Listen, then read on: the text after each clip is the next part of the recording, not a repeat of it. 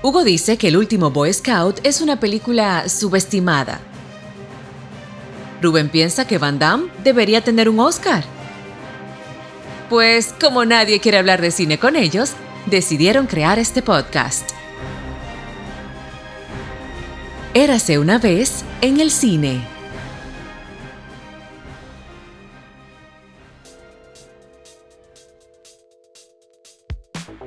Hugo Pagán, ¿cómo estás, hermano?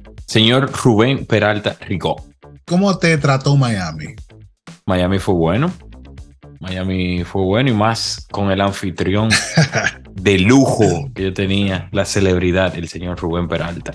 Las puertas y las alfombras rojas estaban a disposición mía cuando yo llegaba con el señor Rubén Peralta. Qué bueno que la pasaste bien, brother. Pero yo no puedo decir lo mismo por el equipo de nosotros. Wow, un fracaso. Pero no, no creo que ese sea el mood del podcast.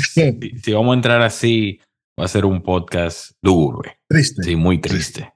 Porque hoy precisamente hubo un juegazo entre México y Japón. Bueno, Japón se dirige a su tercera final de un clásico mundial de béisbol. Estados Unidos a su segunda. Así que cualquiera que gane, o empata o se va más arriba. Definitivamente. Hay muchas cosas que hablar. La semana pasada tuvimos la oportunidad de ver el Oscar por televisión y yo creo que fue muy justo el Oscar. El único premio que yo creo que fue injusto, y no digo injusto porque no solo merecía la persona que lo ganó, yo creo que actriz secundaria debió llevárselo a Angela Bassett.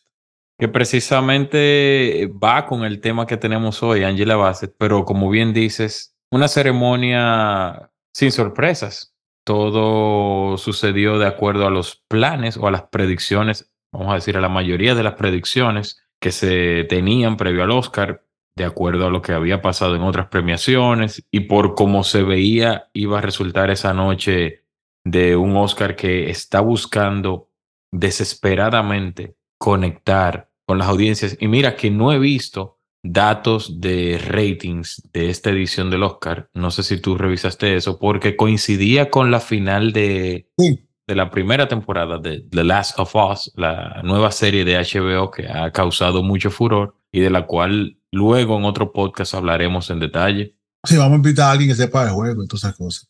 Pero lo cierto es que tienes datos sobre los ratings. No, no, lo estoy buscando porque cuando te mandé lo que había dicho el señor Trader, la información que te compartí, estaba por esa parte.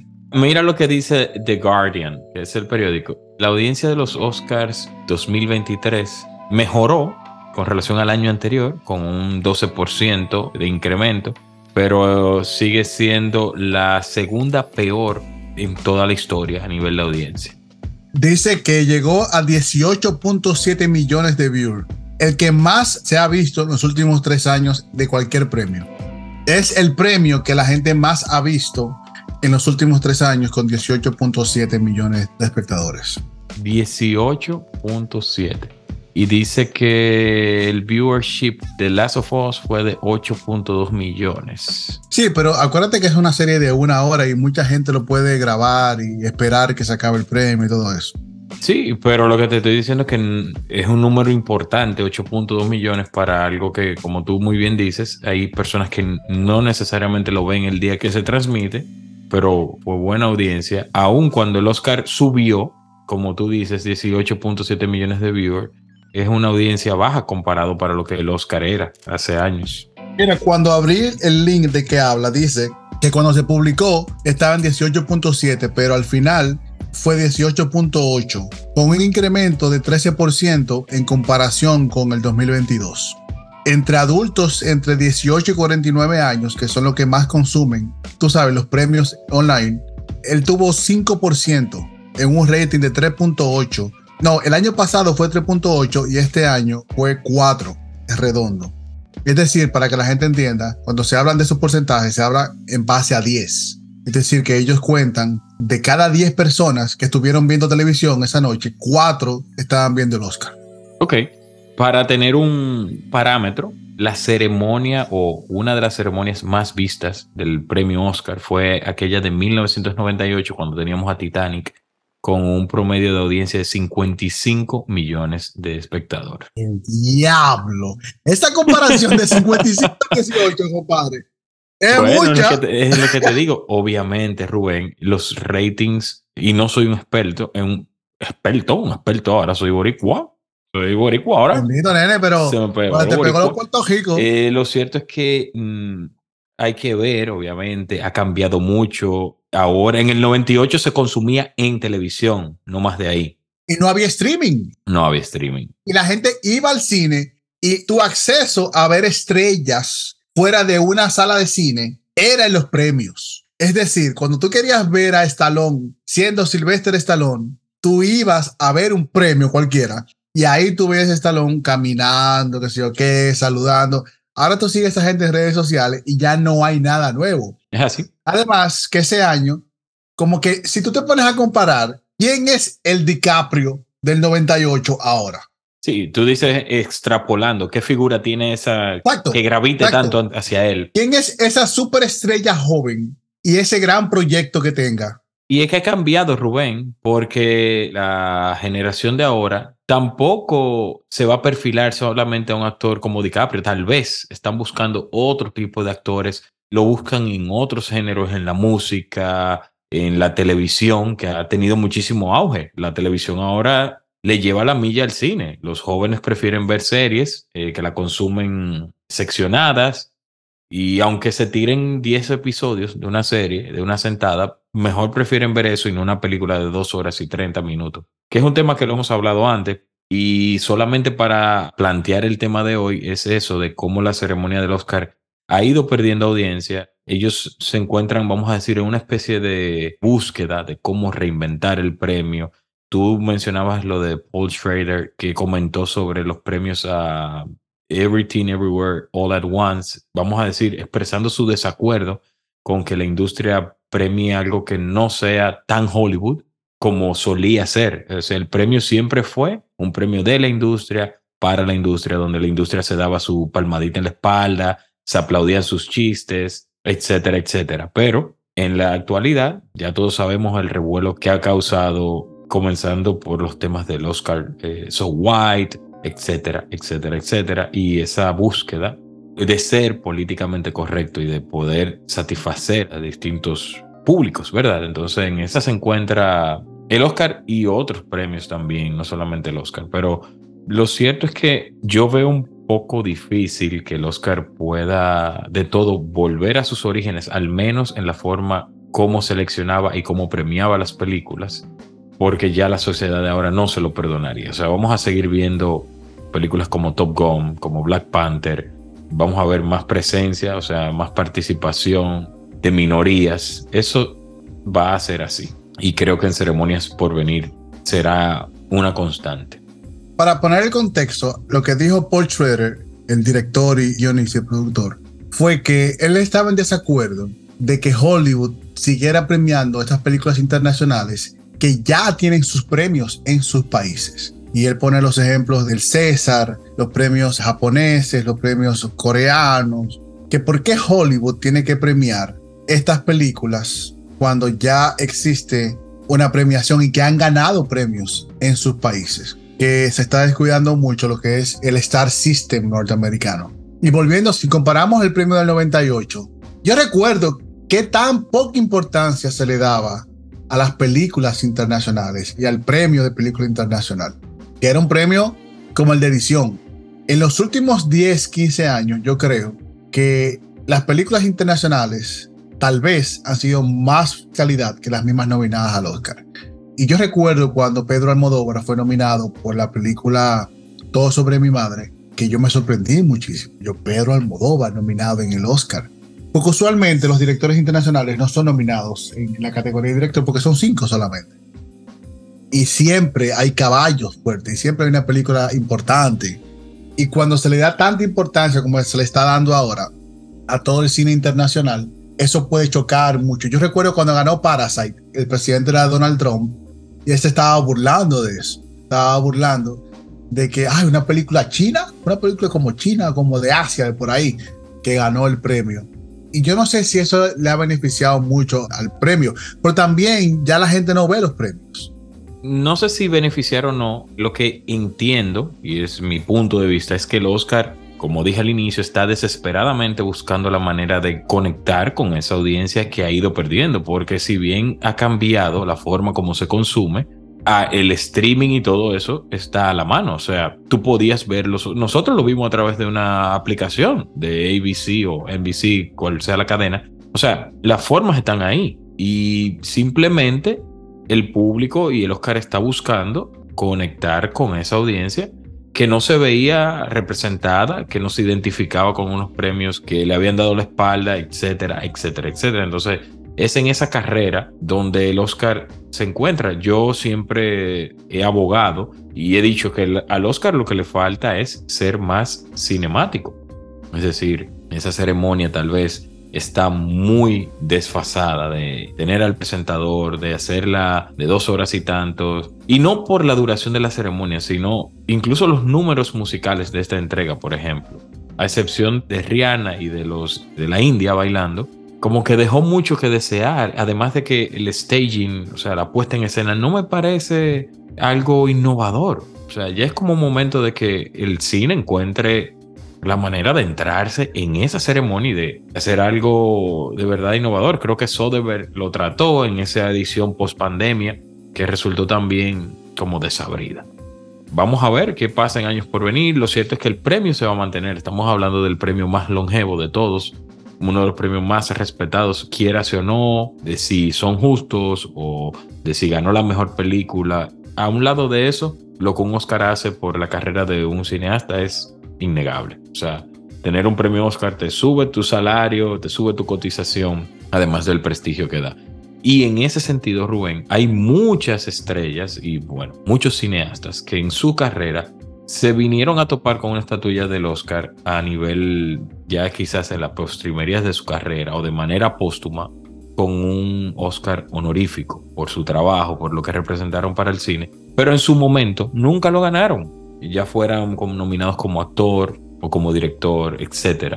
Y eh, ese es el tema que nos sugirieron, nos sugirió un oyente, lo hizo, vamos a decir, más amplio, no solamente enfocándose el Oscar, pero vamos a por razones de tiempo y para que nuestra memoria nos ayude, vamos a enfocarnos en el premio Oscar, que es obviamente el que acaba de pasar y de por qué esas figuras nunca ganaron un premio, por ejemplo, un Charles Chaplin.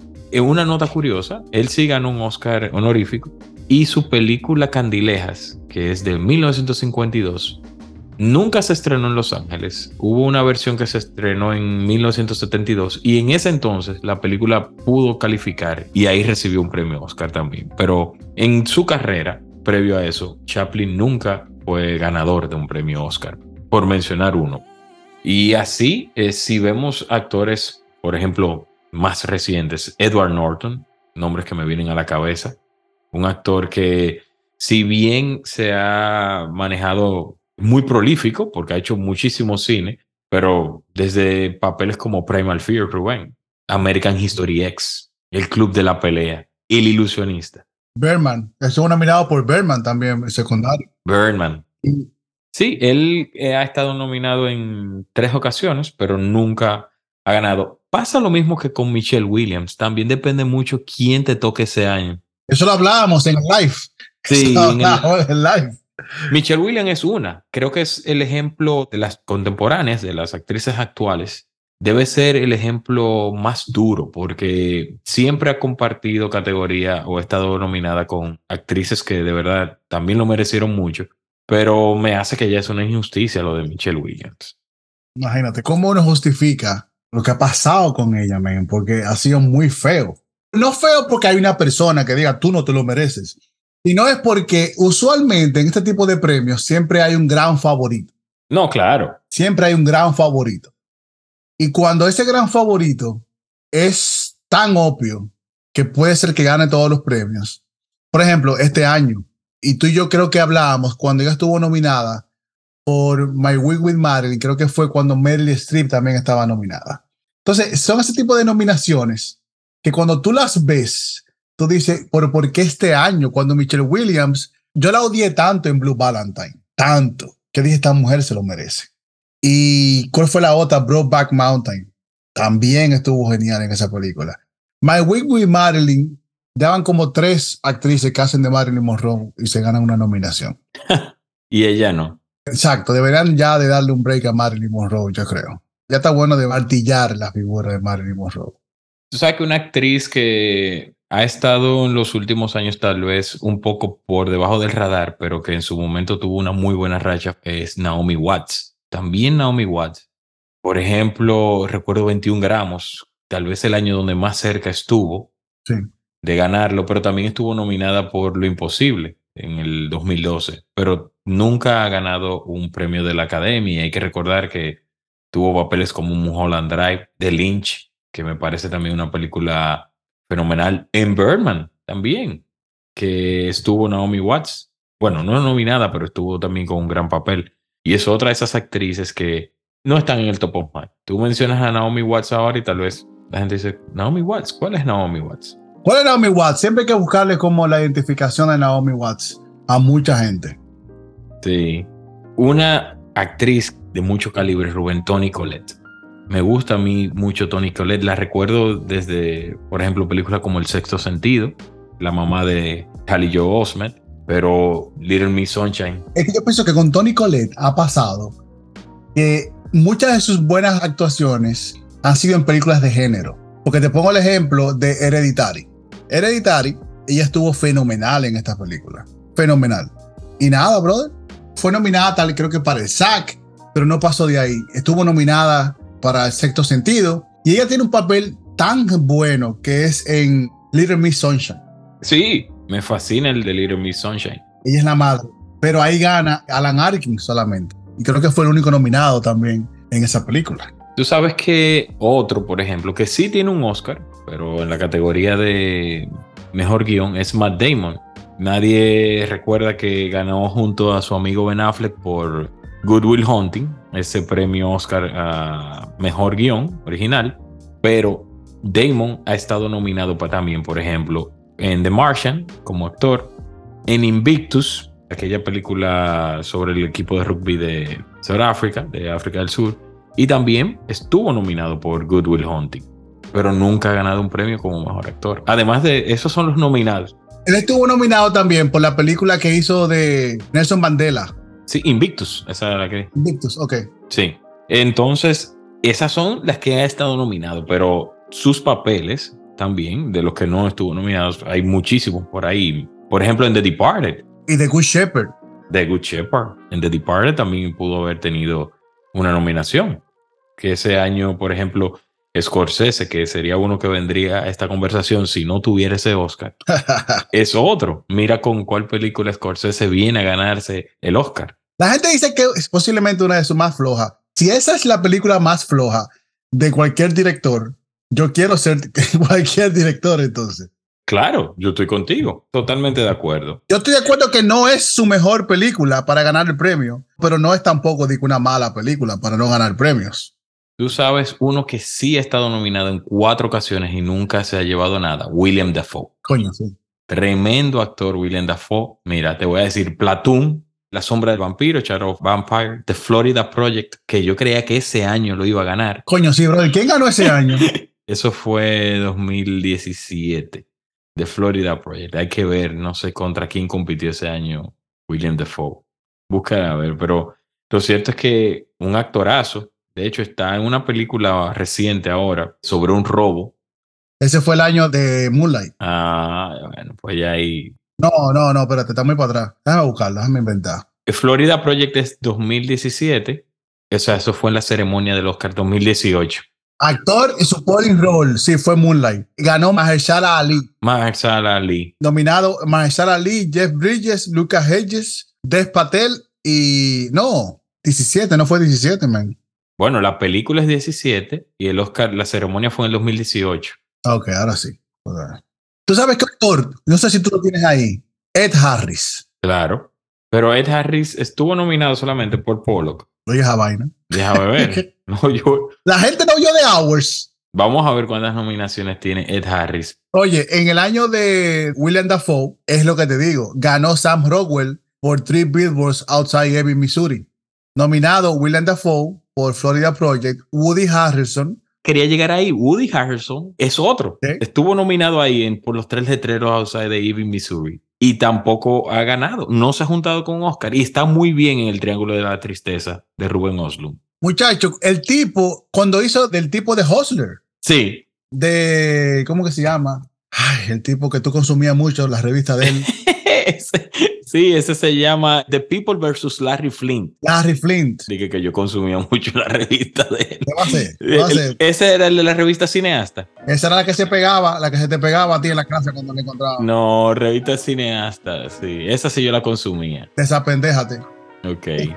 Mira, Ed Harris, cuatro nominaciones: The Hours, Pollock, The Truman Show y Apolo 13. Y eso, que esas son nominaciones que le han hecho. Sí, exacto. Que para mí Ed Harris no ha fallado y debió ganar con Truman Show. Pero si ustedes no han visto The Hours, que hay todo el mundo está fenomenal. Que ganó Nicole Kidman como actriz principal. Pero ahí está Meryl Streep, está Nicole, está Julianne Moore, está Ed Harris, que tiene un papelazo ahí increíble. Entonces yo pienso como que a la academia hay gente que le cae mal. Y sigo por ahí.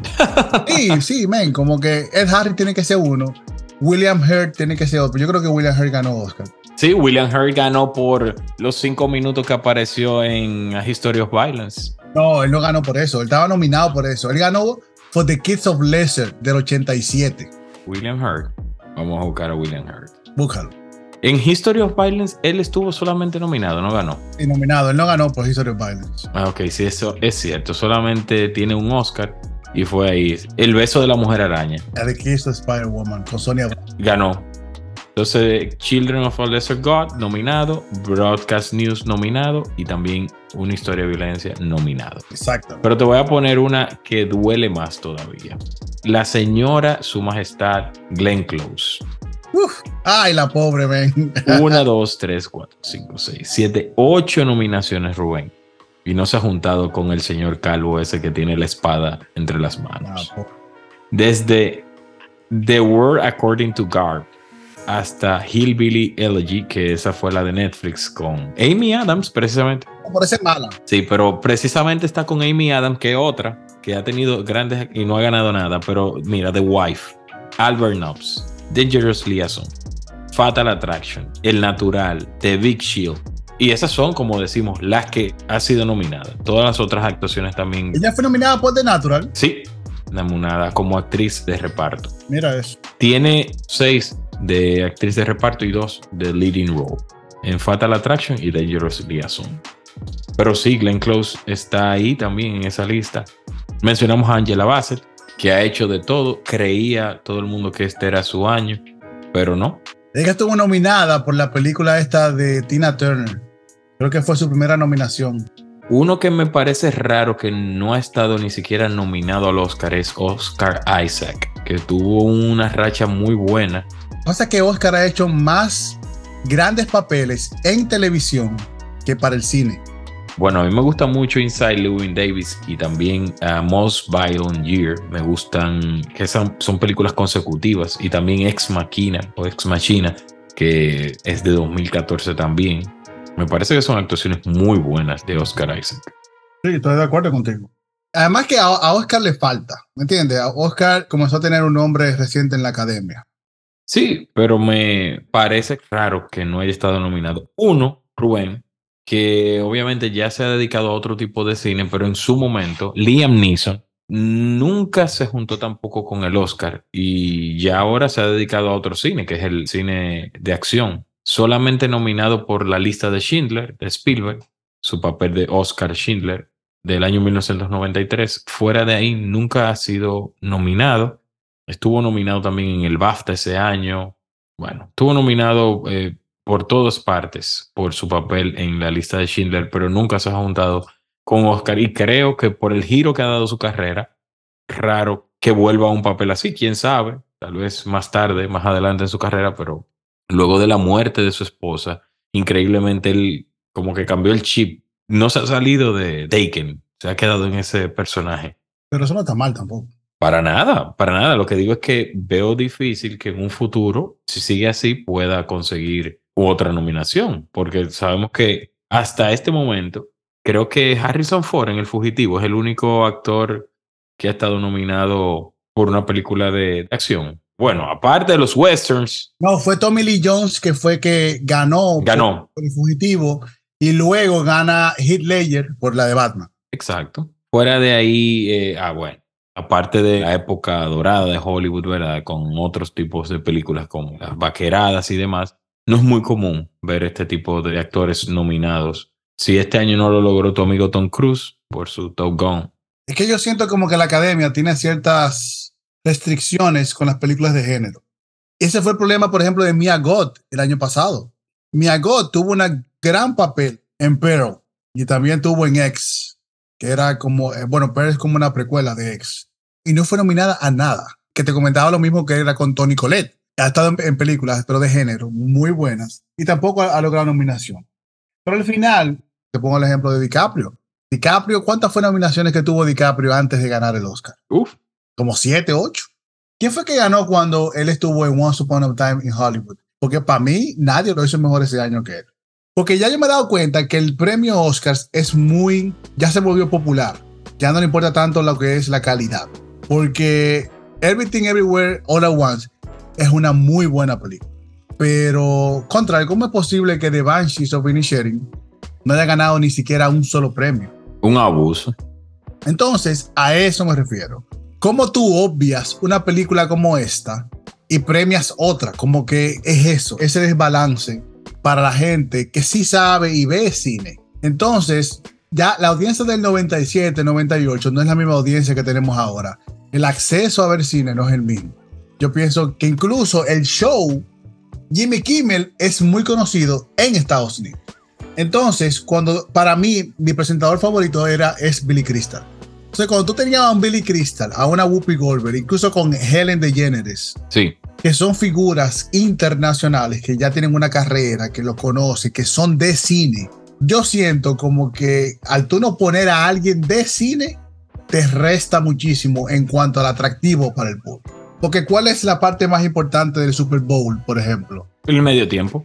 Están ahí los números. Cuando Rihanna cantó, subió como un 8% subió como de, vamos a suponer, de 10 millones, subió a 18 millones en ese periodo del medio tiempo. Es lo que te digo, es el momento de que ellos hagan algo más cine, o sea, que conecte más. ¿Cómo? Yo no soy un experto en montaje de eventos, pero tienen que meterle más película. El guion, mejoren los guiones. Vamos a buscar guionistas que escriban esto mejor y, y no queden otra galleta, pero bueno.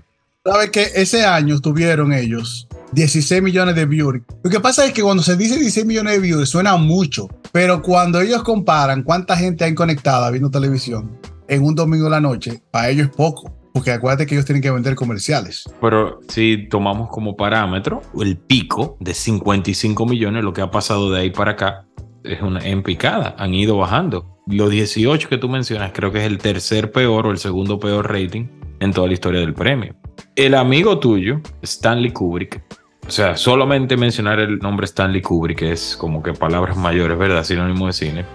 Obtuvo un premio, estuvo por efectos visuales solamente, por 2001 Odisea del Espacio. Entre todas las nominaciones que tuvo, nunca ganó un premio a mejor director. ¿Qué cosa? Y obviamente él no estuvo en esa ceremonia, no estuvo presente en la ceremonia de, de ese año de 2001 Odisea del Espacio, pero para mí un abuso lo de Stanley Kubrick que nunca ganara un premio Oscar. Otro que yo creo que la, la academia le debe es a tu otro amigo, el señor Spike Lee. Sí ganó un premio. Por guion. Exactamente, pero tampoco ha ganado un premio en la categoría de mejor director. Obviamente, hay que ver con quién ha estado compitiendo, como siempre decimos, pero ha sido muy difícil. O sea, The Black Clansman fue el, premio que ganó por mejor guion adaptado, pero fuera de ahí nunca ganó un premio como mejor director. ¿David Lynch? Sí, exactamente, es otro. Mencionamos a Alfred Hitchcock, por ejemplo, que tampoco lo ha ganado. Paul Thomas Anderson no ha ganado tampoco como director. Eso es ridículo. Eso es ridículo, man. No ha ganado. Es ridículo, pero es lo que decíamos. ¿Cuánto le tomó a a Scorsese lograrlo. casi 40 años. Tarantino nunca ha ganado un Oscar como mejor director y ha ganado como mejor guion original. El de Pulp Fiction ganó y ganó el año de Django Unchained, que fue el guion. Pero nunca ha ganado un premio como mejor director tampoco. ¿Cuántos Oscar tiene Quentin Tarantino? Dos. El Oscar de Django y el Oscar de Pulp Fiction. No, Ambos en la categoría de guion. no puede ser. ¿sí? Christopher Nolan, David Fincher, tú lo mencionaste, tampoco ha ganado un Oscar. Y tu amigo Spielberg, ¿cuánto ha ganado Spielberg? Como director, yo creo que nada más tiene dos. Vamos a ver. No, nada más dos. Wow. Él ha ganado tres premios Oscars. Y esos son, vamos a ver, mejor director por Salvando al Soldado Ryan. Ganó mejor película en la lista de Schindler. ¿Y cuál fue el otro premio que ganó Spielberg? Ah, y mejor director por la lista de Schindler. Dos premios. Mejor película y mejor director. Y mejor director por Salvando al Soldado Ryan. Pero en esa lista, Rubén, ni Spike Lee, ni Sergio Leone tampoco, ni Stanley Kubrick, ni Hitchcock, ni Kurosawa, que siempre estuvo ahí eh, en la academia que nominado por aquí por allá, ni el mismo Orson Welles, que ganó su premio fue por guion de Ciudadano Kane, tampoco ganó un premio a mejor director nunca, el señor Orson Welles. Ni Christopher Nolan. No, ni Nolan ha ganado tampoco. Vamos a ver ahora con Oppenheimer cómo le va, que definitivamente es una película que se ve muy bien. Pero es así, Rubén, el Oscar siempre tiene esos momentos de controversia. Vamos a ver qué va a pasar para el año que viene. Al menos esta fue una ceremonia sin incidentes, como, como marcó Jimmy Kimmel. Pero definitivamente hay que darle un giro a los premios Oscars. Porque fuera de los que son o de los que somos y nos interesa el cine, no creo que haya un público que les interese sintonizar por más de dos horas para ver a estas estrellas llevarse un premio a casa. No me parece a mí. Alguien decía que el público, y sería interesante escuchar al público, saber las razones por las que no ve los premios. Porque obviamente los premios de cine son enfocados para mayormente para la gente que consume el cine. Pero hay de vez en cuando gente que ve el premio por el show del premio, por alfombra roja, porque, por la apertura, por los chistes que hacen, por todo ese tipo de cosas. Yo recuerdo que el Globo de Oro tuvo el más alto, fueron 40 millones. Y fue cuando estaba Ricky Gervais y toda la cosa que repitió y todo lo que pasó con Ricky Gervais. Entonces yo pienso que también ha afectado mucho que la gente sabe tal vez que hay chistes que ya no se pueden hacer, que hay cosas que no se pueden tratar. Entonces, tal vez eso haya influenciado mucho en que ya hay un prejuicio y hay gente que no quiere ver cierto tipo de cosas para no sentirse posiblemente incómodo. Mira lo que pasó con este muchacho, con Kevin Hart. Kevin Hart, acuérdate que él iba a presentar el Oscar y le encontraron unos tweets de hace que sé yo cuánto tiempo donde él estaba haciendo unos chistes homofóbicos. Y yo pienso que ahí comenzó a caer un poquito lo que es esa esencia del premio. Porque yo estoy seguro que Kevin Hart sí haría un muy buen premio. Definitivamente. Entonces, si te pones a pensar, ¿qué figura es tan atractiva que pueda atraer generaciones a ver el premio? Yo no sé si se trata solo de un presentador. Puede ser, puede ser que esa sea parte de la ecuación.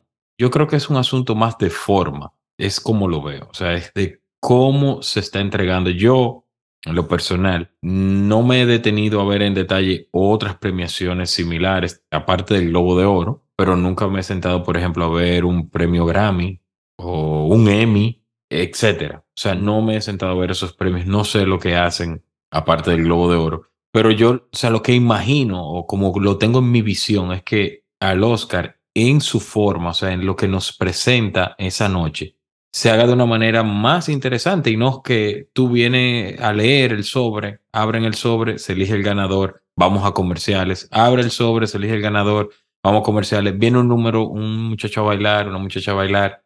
No. O sea, creo que es ahí donde debe cambiar y hacerlo más película, porque ¿qué es lo que te mueve a ti a ver una película?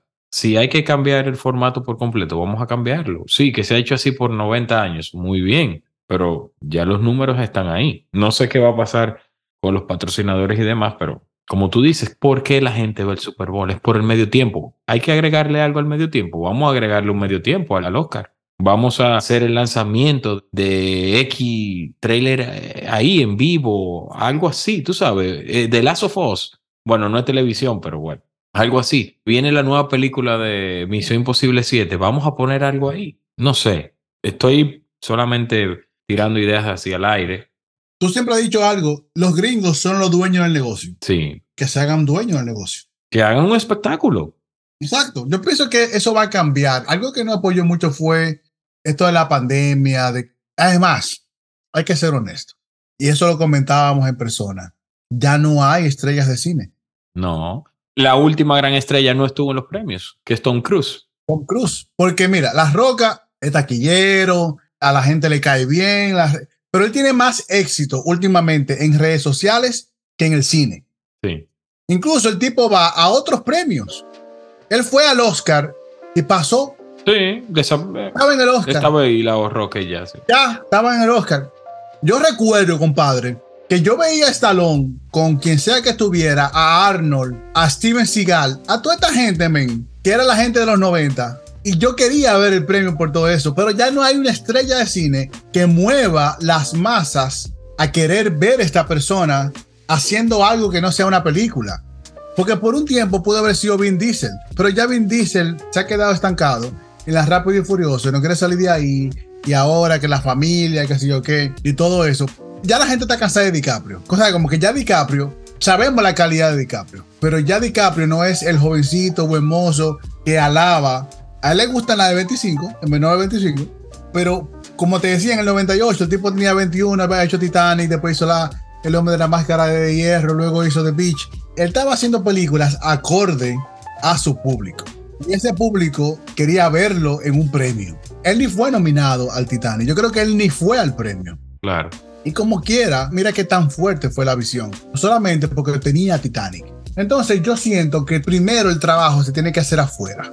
Se tiene que hacer afuera y crear contra el men. Es que es como decía Charles Barkley en una comparación sana con la NBA. Dice Charles Barkley que como tú no puedes jugar cuatro juegos a la semana cuando tú viajas privado, tú comes la mejor comida, tú tienes un chef, tú sales del juego, automáticamente hay un masajista ahí esperándote, tú tienes hielo, tú tienes caliente, tú tienes todas las facilidades y tú así no puedes jugar cuatro juegos en una semana.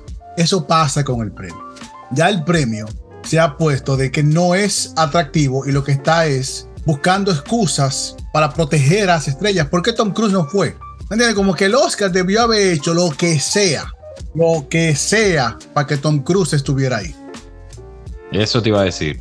Tú tienes que garantizar que fuera amén de los nominados, porque si él hubiera ganado, el premio también era para él como productor, pero fuera de los nominados, tú tienes que garantizar que ahí estén, como tú dices, las figuras más importantes del momento, ¿no? Si es música, radio, lo que sea, el Oscar tiene que garantizar que están ahí, como en su momento estaban Jack Nicholson, Robert De Niro, Al Pacino, mencionamos a James Caan, o sea, Jack Palance. En su momento, esas estrellas, como tú dices, Rubén, se juntaban ahí. Era el único momento donde tú las podías ver. Ahora tú las consumes 24/7 en redes sociales, la mayoría de ellos.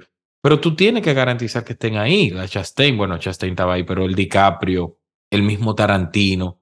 Tú tienes que garantizar que esas personas estén ahí de alguna manera u otra. Es verdad que hay conflictos de horarios, pero la manera hay que buscarla. Es empezando por ahí. Y luego, como tú dices, si es mirar hacia un espectáculo de medio tiempo que solamente va a ser consumido ahí, si tú tienes que anunciar que a mitad del Oscar va a cantar el Buki o va a cantar eh, José José, no sé, algo, invéntate algo. ¿Cómo se llama la amiga tuya, la Toquicha y la Rosalía?